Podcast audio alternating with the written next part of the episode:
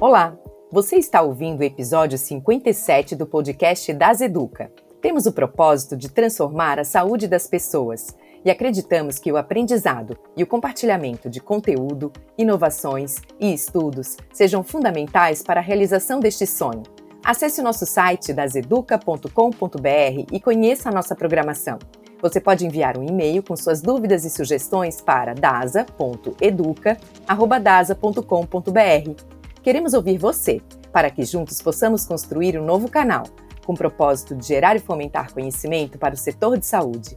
Eu sou a doutora Aline Guimarães e você está ouvindo o podcast das Educa.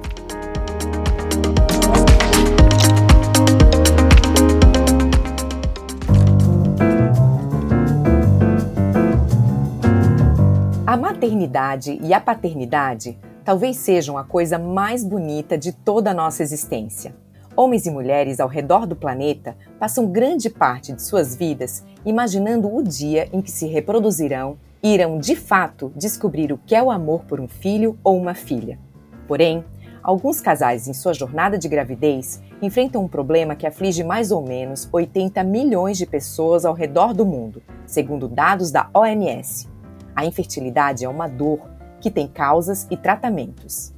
E para entendermos um pouco mais sobre o assunto, o nosso podcast das Educa de hoje receberá a doutora Nilka Donadio, ginecologista, especialista em reprodução assistida, diretora do Núcleo de Embriologia e Criopreservação do Serviço de Reprodução Humana do Hospital Pérola Byton, ex-presidente da Sociedade Brasileira de Reprodução Humana, biênio 2019-2020.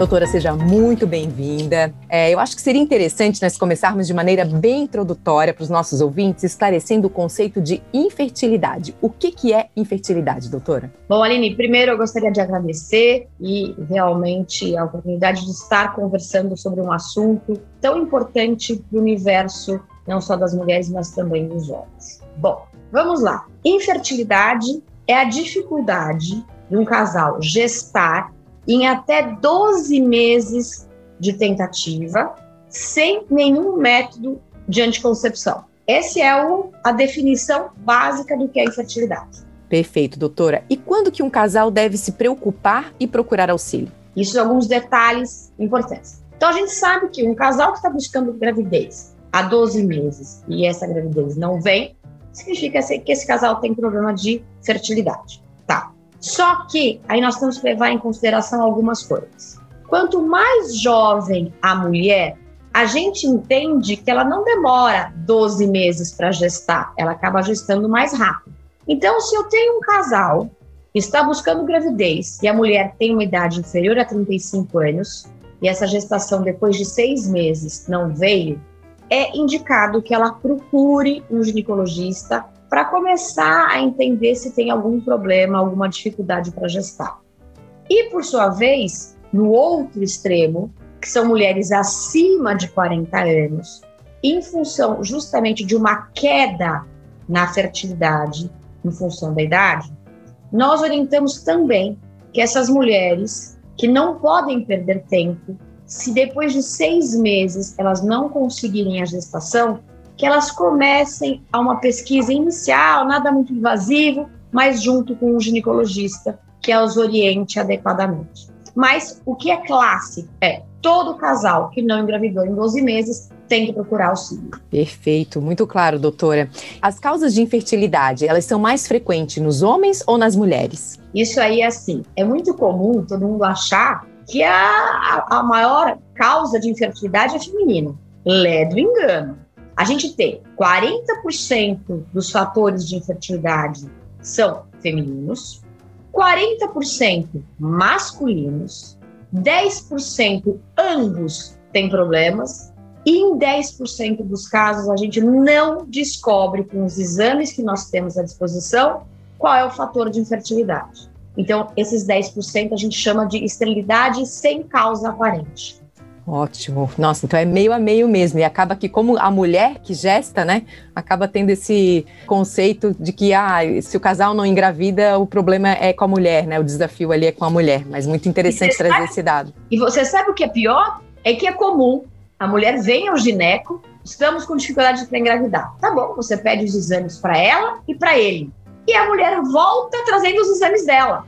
E o homem não faz. E aí você pergunta, ué, Cadê o exame do teu marido? Ah, doutor, eu acho que ele não tem nada, acho que o problema é com, comigo, ele não quis fazer o exame. Isso é extremamente comum e não adianta, a gente não faz nada se ambos não forem pesquisados. Perfeito, doutora. E agora, falando mais no, na população feminina, quais que são as causas mais comuns de infertilidade feminina e quais os exames habitualmente feitos para um diagnóstico adequado? Quando a gente fala em infertilidade, nós temos causas hormonais, então, para se fazer o diagnóstico, eu peço exames de sangue específicos. Existem as causas anatômicas. O que, que é isso? A estrutura dos órgãos reprodutivos estão com algum problema, não estão funcionando bem. Então, para isso, nós pedimos ultrassom e um exame que tem um nome complicado chamado esterossalpingografia. Esse nome complicado nada mais é um exame que nos permite avaliar trompa, a capacidade da trompa de pegar o óvulo, é na trompa que óvulo e espermatozoide se encontram, é a trompa que encaminha o embriãozinho para o útero, então ela tem que estar funcionando adequadamente. Então, esse exame é um exame obrigatório. Além disso, então, além da parte anatômica, a gente tem também a parte genética, os exames genéticos devem ser realizados. Existem doenças autoimunes, são exames de sangue também específicos. Existem causas infecciosas, então, quando a gente parte para pesquisar um casal com problema reprodutivo, a gente tem que pesquisar tudo. E não é só parte do exame, ah, eu vou fazer esse aqui, se estiver normal, aí eu faço o outro. Não dá para ficar perdendo tempo. Então, uma vez que o casal tem 12 meses de tentativa de gravidez sem sucesso, a gente faz a pesquisa inteira. A gente não faz pesquisa a conta gotas. É tudo de uma vez só.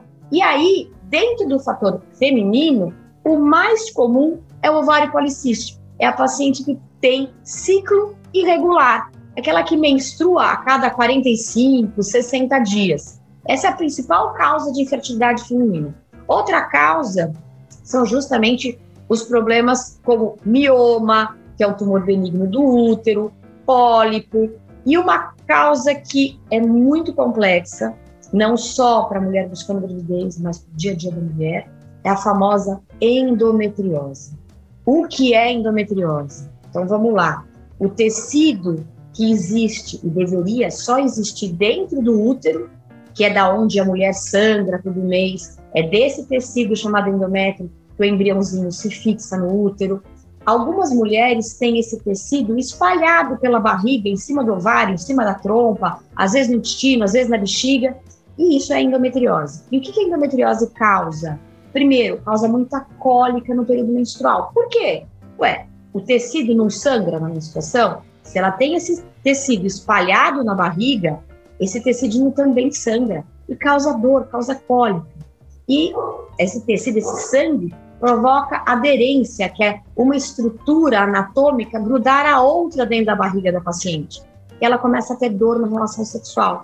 E essa aderência entre as estruturas da barriga começa a dificultar a função da trompa. A trompa começa a estar tá presa, está grudada, ela não consegue pegar óvulo. Então, aí vem o outro sinal da endometriose, que é a infertilidade. Então, cólica, dor na relação sexual, dificuldade de engravidar, é a tríade da endometriose. E dentro do casal infértil, 40% eh, das mulheres que têm dificuldade para engravidar tem porque tem endometriose. E não é um exame comum de ultrassom que faz esse diagnóstico, não. Tá? As mulheres acham que, ah, eu fui lá, fiz ultrassom transvaginal, não deu nada, não tem endometriose. Não, de jeito nenhum, ultrassom comum não faz esse diagnóstico. A mulher tem que fazer o quê? Ou um ultrassom específico com preparo intestinal, ou uma ressonância nuclear magnética pélvica. E sabe o que, que acontece? As mulheres demoram uma média de oito anos para fazer esse diagnóstico ali porque elas acham que uma vez que ela fez o ultrassom transvaginal e que não deu nada, ela não tem endometriose. Então, esse é um dos fatores importantes que acometem o casal infértil. Perfeitas as suas colocações, né? Esses exames que a senhora mencionou fazem bem parte do meu universo: esterossalpingografia, ultrassonografia, né? Essa questão realmente, né? Ah, meu ultrassom tá normal, não quer dizer realmente que, que, que, a pessoa não tem endometriose. E eu acho importante também, talvez, a gente trazer aqui a questão dos ovários policísticos, né? A gente vê uma certa banalização desse diagnóstico também, né? Ah, porque, assim, se o ovário é policístico no aspecto ultrassonográfico, isso não quer dizer que a pessoa tenha síndrome de ovários policísticos. Então, eu também vejo é, muitas pacientes assim, elas já chegam, né? Eu sempre a gente tem aquela conversinha inicial, ah, veio fazer o exame por quê? Porque eu tenho ovário policístico. Porque será que eu não vou conseguir engravidar? Isso também gera muita apreensão né? Então, também é importante salientar que esse diagnóstico ele não é feito só baseado na imagem. Né? Existe toda uma anamnese, né? outras questões que devem ser avaliadas para a gente chegar nesse diagnóstico. Eu achei oportuno também a gente trazer isso aqui. Com certeza, Aline. A gente sabe que existe uma tendência, o diagnóstico do ovário policístico muitas vezes é dado na adolescência. Que aí já começa já o critério errado, que nos dois anos subsequentes à primeira menstruação, é extremamente comum a menina ter irregularidade menstrual. E ela se põe um rótulo gigantesco: ah, eu sou portadora do ovário policístico. Só que, entenda, é um diagnóstico que exige uma atenção importante, não só no futuro reprodutivo, embora entenda que o ovário policístico é das coisas mais comuns de se tratar na reprodução humana, tá? A gente induz a ovulação e a mulher engravida, então é fácil, tá? Uhum. Então o que, que acontece? Muitas têm que fazer esse diagnóstico correto, porque a síndrome de ovário policístico ela se traduz futuramente no aumento de chance de doença cardiovascular, no aumento de diabetes. Então, essa paciente tem que ser muito orientada desde a sua juventude que se ela realmente for portadora. Então, isso implica, esse diagnóstico muitas vezes inadequado, implica em ações futuras da medicina da saúde integral da mulher. Então, não é só do ponto de vista reprodutivo. Então, isso é muito importante. Então, não é só, como você disse, ultrassom. É ultrassom, é a clínica, são sinais, ah, aumento de pelo, acne, são alterações hormonais em dosagens, alterações na, na glicemia, na insulinemia, são coisas importantes. Então, esse diagnóstico não é ultrassonográfico, como você falou. Perfeito, doutora. E doutora, frente à infertilidade, os tratamentos são sempre fertilização in vitro? É como eu acabei de dar o exemplo, né? E isso é um problema que a gente tem gigante na nossa área. Criou-se um estigma, tá? Que todo casal que tem problema para engravidar vai parar numa fertilização in vitro. Não, dos casais inférteis, só 20% necessitam da fertilização in vitro. O resto são outros tratamentos. Então, às vezes, por exemplo, o ovário policístico é usar um indutor da ovulação. São comprimidos que você toma cinco dias no mês, ou eventualmente, às vezes, uma injeção ou outra para estimular o ovário um pouco mais, e está resolvido o problema. Às vezes é um mioma, é um pólipo que eu resolvo cirurgicamente. O que, que tem acontecido hoje, Aline? E isso me traz uma apreensão grande. O casal, como existe essa, né, essa imagem de que a ah, dificuldade de engravidar essa fertilização in vitro, fertilização in vitro é um tratamento caro, muitas vezes o casal não busca auxílio médico, dizendo assim: ah, vão me indicar uma fertilização in vitro e eu não tenho condição econômica de pagar. E às vezes esse casal fica muito tempo em casa com essa angústia e quando era só ir num especialista, tomar uns cinco dias de comprimido, ela já estaria grávida. Então a gente tem que dissociar isso. Nem todo casal infértil precisa de reprodução assistida, não é assim. Então o certo é, está com dificuldade de engravidar, independente, você não sabe o motivo, vá procurar um especialista para saber o porquê e aí sim fazer um tratamento correto. Perfeito, doutora. Doutora já mencionou a questão da idade da mulher, né? Que, a, que o casal, a partir de uma certa idade, né, tem a abordagem é um pouco diferente, que aquele conceito de um ano acaba se reduzindo para seis meses, né? Que a, que a mulher deve procurar ajuda. E a gente vê cada vez mais as mulheres postergando né, a sua primeira gestação, acabam priorizando a carreira, né? Enfim, e por uma série de questões a gente vai vendo as mulheres tendo filhos cada vez mais tarde, e até é interessante que a partir de 35, né, já é uma gestação de uma mulher mais considerada de mais idade, né? Eu fui mãe ah, depois dos 35 e isso me chamou a atenção. Nossa, já sou uma mãe idosa, né? Entre aspas. Então, eu gostaria que você falasse um pouquinho sobre isso, sobre a, essa questão da idade da mulher em relação à, à fertilização, enfim, nessa questão. Bom, idade é um fator que pesa muito na taxa de sucesso de qualquer tratamento de fertilização in vitro e na própria taxa espontânea de gravidez. Por quê? Diferente do homem, tá? Que a cada 90 dias, o, o ou seja, a concentração de todos os espermatozoides que ele tem são novinhos em folha, o óvulo não é assim. O óvulo é uma célula que ela vem durante o crescimento da mulher intraútero, ele se forma intraútero, e ao longo da vida a mulher vai gastando os óvulos que foram formados na vida intrauterina, quando ela estava dentro da barriga da mãe dela. E essas células, elas envelhecem com esse tempo. E esse envelhecimento causa certos problemas justamente quando esse óvulo é fertilizado por espermatozoide, forma um embriãozinho, e aí essa qualidade, esse envelhecimento causa alguns problemas na divisão celular, e isso diminui a chance de gravidez. Com a idade, a mulher diminui, então, o que a gente chama de reserva ovariana. O número de óvulos que ela tem vai diminuindo. E, consequentemente, se eu tenho um número menor de óvulos, também a qualidade cai pelo tempo. Tá. Então, o que, que acontece? Realmente, as mulheres vêm buscando a maternidade mais tardiamente. Tá. Como é que a gente pode avaliar a reserva ovariana hoje? Eu tenho duas formas. Uma, através do ultrassom, em que a gente faz uma coisa chamada contagem de folículo antral. O que, que é isso? A gente conta nos ovários quantos folículos, ou seja, quantos cistinhos pequenininhos, que são as casinhas do óvulo que ainda não se desenvolveram, quantos tem. E a gente sabe que, conforme a idade avança, o número de folículos antrais cai, e isso faz eu ter uma avaliação dessa reserva. E outro exame é a dosagem do hormônio antimileriano, é chamado AMH. O hormônio antimileriano, ele é dosado, e é assim, quando o AMH vem abaixo de 1.1, significa que a mulher é pobre respondedora. Ah, o que, que significa? Ah, significa que eu vou entrar na menopausa logo? Não, não, não, não, não, não, não é isso tá? O AMH, ele surgiu, na realidade, como uma ferramenta para ajudar os médicos como eu que fazem reprodução assistida para poder saber qual é o potencial de resposta desse ovário aos medicamentos. Ou seja, eu vou medicar para ter mais óvulos para fazer uma fertilização in vitro, quantos óvulos eu espero? Então, o AMH avalia a capacidade de resposta do ovário aos hormônios que nós damos na fertilização. Só que ele acabou sendo transportado para o dia a dia do ginecologista e acabou sendo englobado na pesquisa de reserva ovariana. Então, uma mulher que tem a MH abaixo de 1 significa que ela responde mal aos medicamentos uma fertilização in vitro. Mas não significa que ela não vá conseguir engravidar espontaneamente.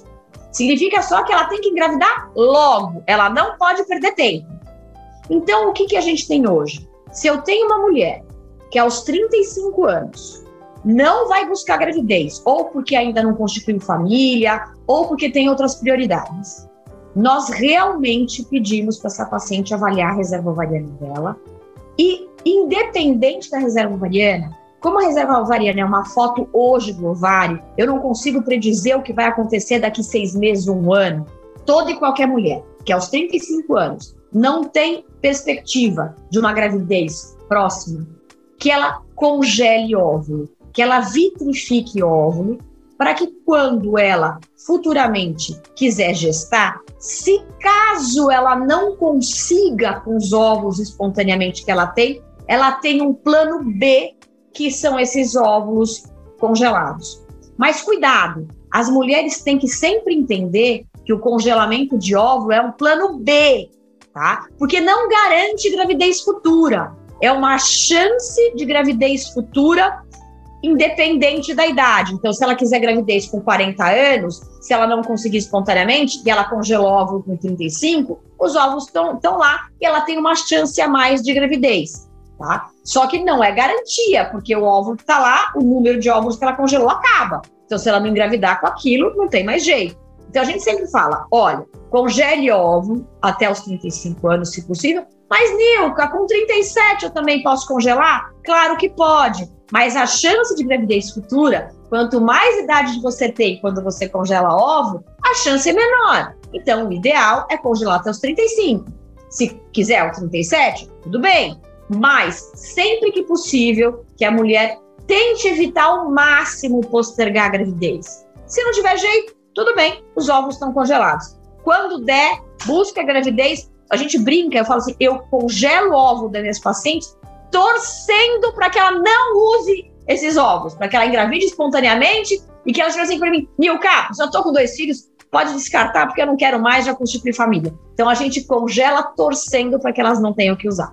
Perfeito, doutora. E fazendo aqui uh, um gancho na, na, sua resposta, que eu achei excelente, super esclarecedora, é, uma vez congelados esses óvulos, existe um prazo assim para ela poder fazer uma fertilização? Assim, vamos supor, 46 anos, quer usar aquele óvulo, a chance também de, de, de a gravidez ser bem sucedida, ela vai diminuir a partir da umidade, mesmo que a gente recorra a um óvulo congelado?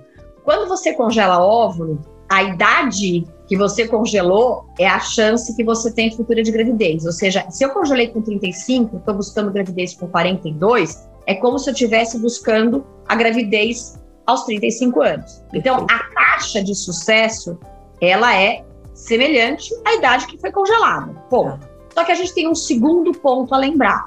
Onde é mais fácil encontrar uma mulher com hipertensão? Aos 46 anos ou aos 35? Uhum. Onde é mais fácil encontrar uma mulher com diabetes? Com 48 ou com 35? Então, embora a taxa de gravidez, a taxa de sucesso do tratamento seja igual, a gente tem que pensar que, claro, a gestação passa a ser uma gestação que exige mais cuidados pela maior frequência de diabetes, de hipertensão, certo?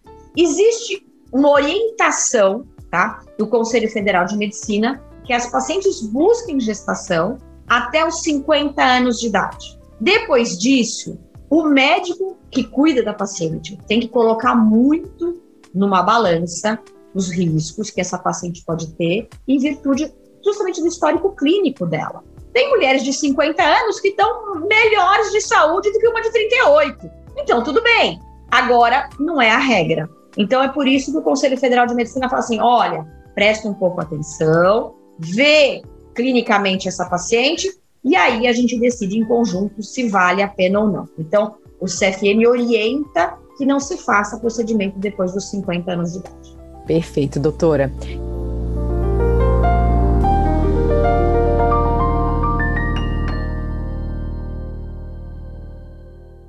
Poema enjoadinho, Vinícius de Moraes. Filhos, filhos, melhor não tê-los, mas se não os temos, como sabê-los? Se não os temos, que de consulta, quanto silêncio, como os queremos? Banho de mar, diz que é um porrete, cônjuge voa, transpõe o espaço, engole água, fica salgada, se odifica. Depois, que boa, que morenaço que a esposa fica. Resultado? Filho. Então começa a porrinhação. Cocô está branco, cocô está preto, bebe amoníaco, comeu botão. Filhos? Filhos. Melhor não tê-los. Noites de insônia, cãs prematuras, prantos convulsos, meu Deus, salvai-o. Filhos são o demo. Melhor não tê-los. Mas se não os temos, como sabê-los? Como saber que macieza nos seus cabelos, que cheiro morno na sua carne, que gosto doce na sua boca. Chupam gilete, bebem shampoo, ateiam fogo no quarteirão. Porém, que coisa, que coisa louca, que coisa linda que os filhos são.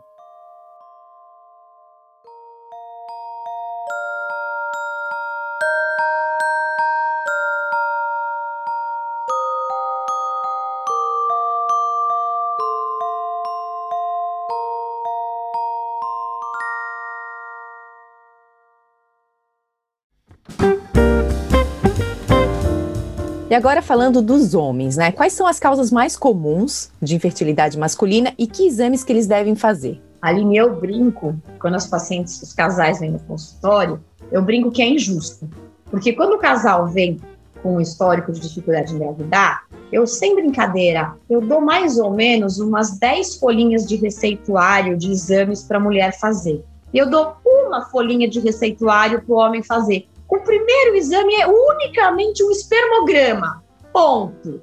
E aí, por que essa diferença, né? Porque o espermograma, ele se traduz, se eu tenho um exame normal, com que tudo que vem antes, né, da produção, a parte anatômica do homem, tá tudo bem. Porque o produto final reprodutivo dele é o espermatozoide e que eu consigo, ele tá lá exteriorizado, bonitinho no exame, então se o exame de espermograma é normal, acabou o assunto. Diferente da mulher. A mulher eu não consigo ter o produto final, é o óvulo que eu não consigo ver em exame, eu não consigo, a trompa eu tenho que avaliar de uma outra forma, então é muito mais complexo, né, o diagnóstico inicial do homem.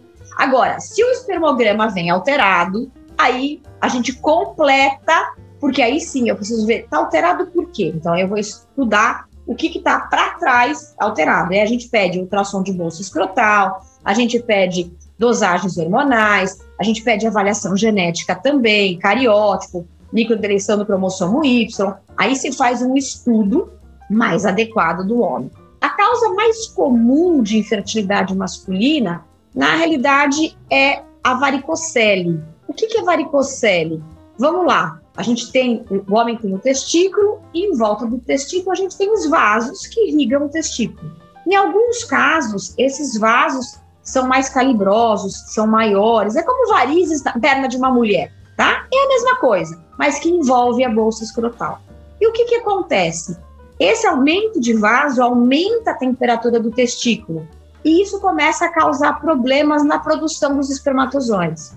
Então, quando o indivíduo tem varicocele, que, que a gente faz? Indica para um urologista para poder operá-lo, para tirar esses vasos em excesso e aí o espermograma volta à normalidade e esse casal consegue gestação. E o segundo fator que é da infertilidade masculina, por incrível que pareça, é o fator idiopático que a gente chama. O que, que é isso? É que a gente vira o homem de ponta cabeça, faz todos os exames que você possa imaginar e eu não encontro a causa. Eu só tenho o espermograma alterado e por que ele é alterado, eu não sei.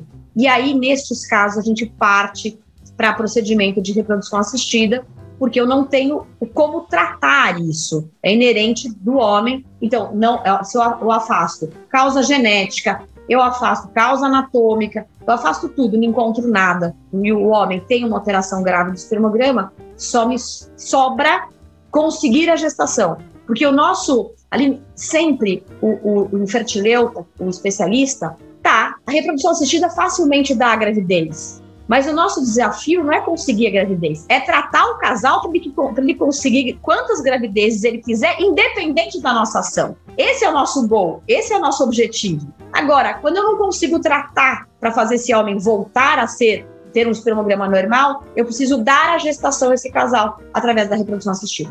E aí seria através de um doador certo? Não, não, não, não, não. Quando eu tenho, por exemplo, um indivíduo que tem um espermograma bem alterado, um milhão de espermatozoides, por exemplo, mas eu não sei a causa, ele vai para uma fertilização in vitro com ICSI.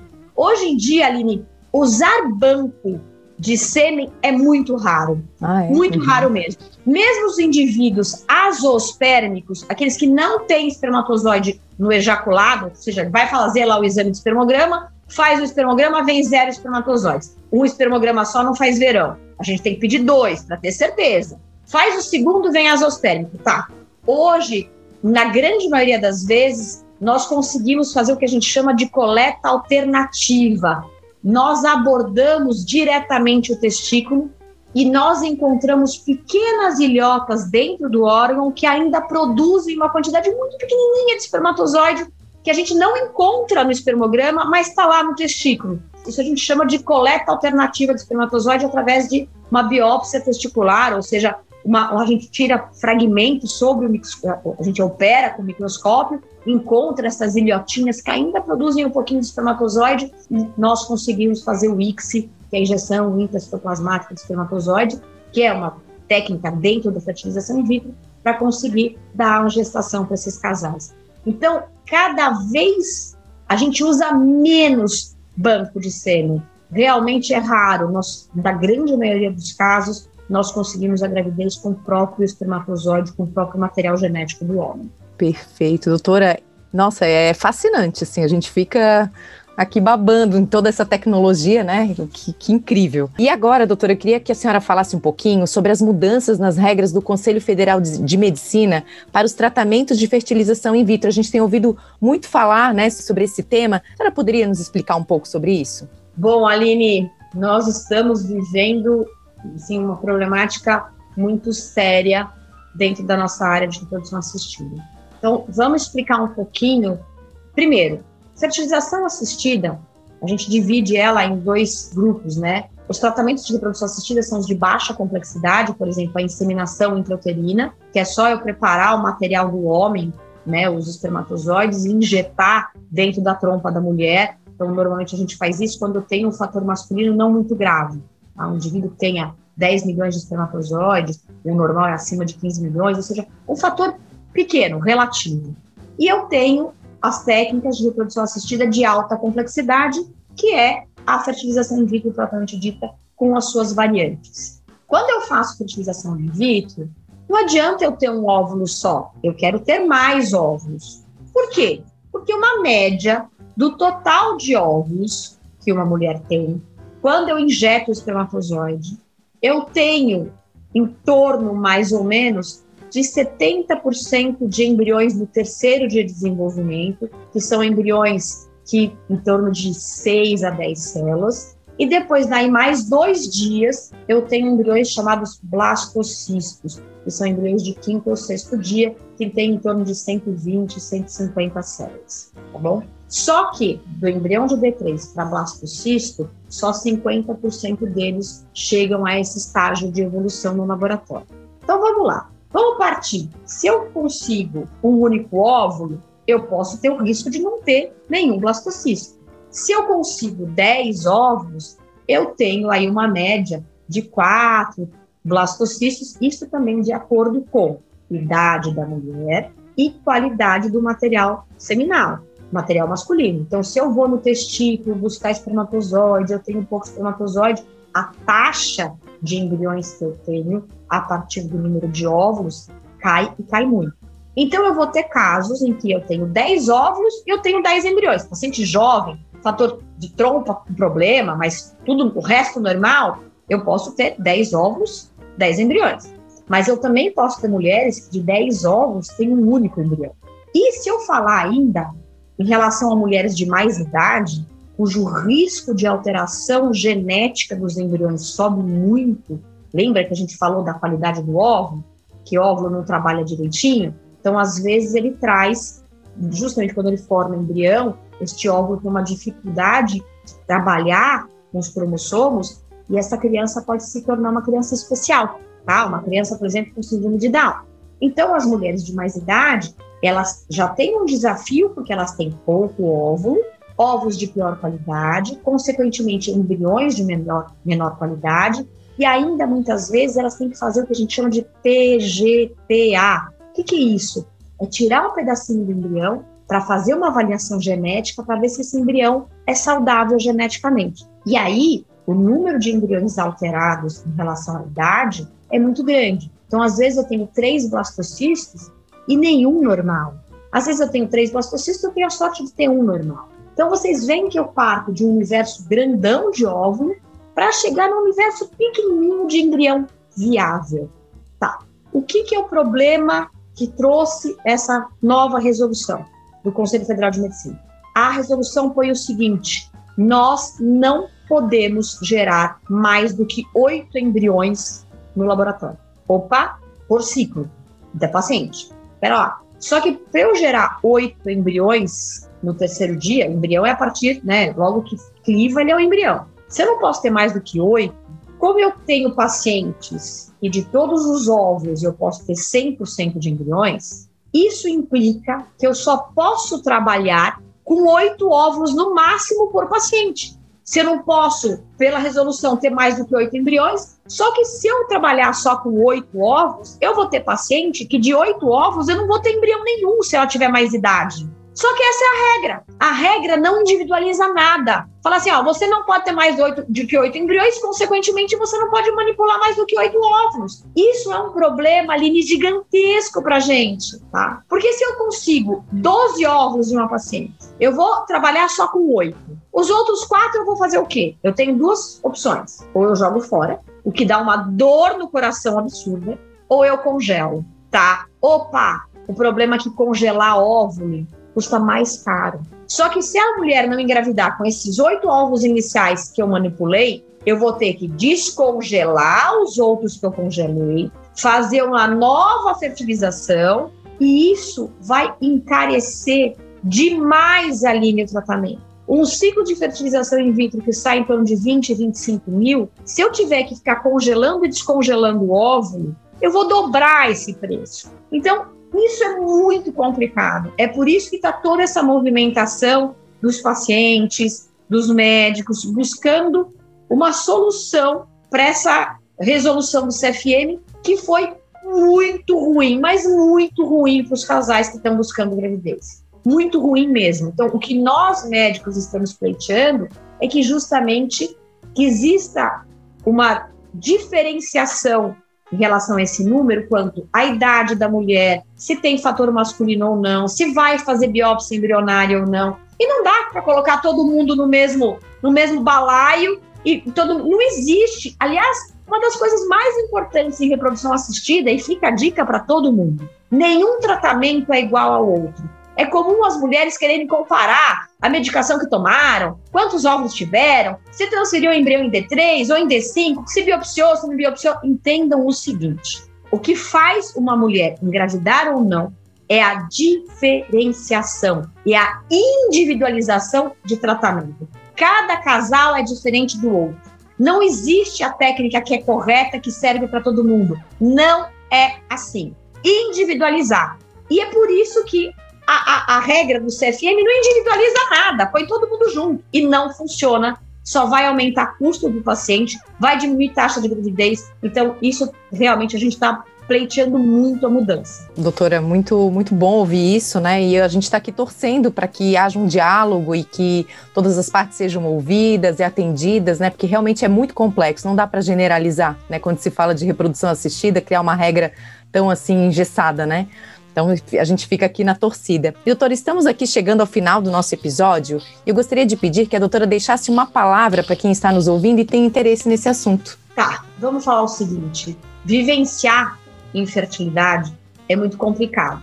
A mulher e o homem que estão buscando gravidez e começam a não conseguir, elas começam a olhar para o lado da impressão que todo mundo está gestante. Elas parecem dar a impressão que o mundo conspira e, que, e elas sofrem diariamente com isso. E qualquer que seja o tratamento da parte de reprodução, seja ele um tratamento simples ou um tratamento mais complexo, não são tratamentos fáceis, são tratamentos que mexem emocionalmente. E hoje a gente tem muita, muita técnica à disposição. Então a gente sabe que são raros os casos que nós não conseguimos a tão sonhada gravidez para esse casal. E o que mais dificulta e que afasta o casal do sonho da maternidade é justamente o emocional. Então, nós falamos o seguinte: se eu tiver que deixar uma mensagem, a única é não desistir, insistir. A medicina consegue auxiliar. Então, não desistir. É a única coisa que eu preciso falar para esses casais. Nossa, doutora, fantástico. A gente só tem que agradecer por toda a sua competência, a sua sensibilidade, né, e a sua didática, falando de um tema que é complexo, né? Existe muita tecnologia envolvida, né? Muito conhecimento e a senhora conseguiu traduzir assim em palavras simples para que o nosso ouvinte conseguisse entender. Então, muito, muito obrigada mesmo por sua participação hoje conosco. Obrigada, Aline, obrigada pela oportunidade e fico à disposição depois para algum tema mais específico. Como eu falei, a reprodução é, como você mesmo falou, é muito ampla, tem muita coisa, é, é, tem muita coisa que gera dúvida, então eu fico à disposição de vocês.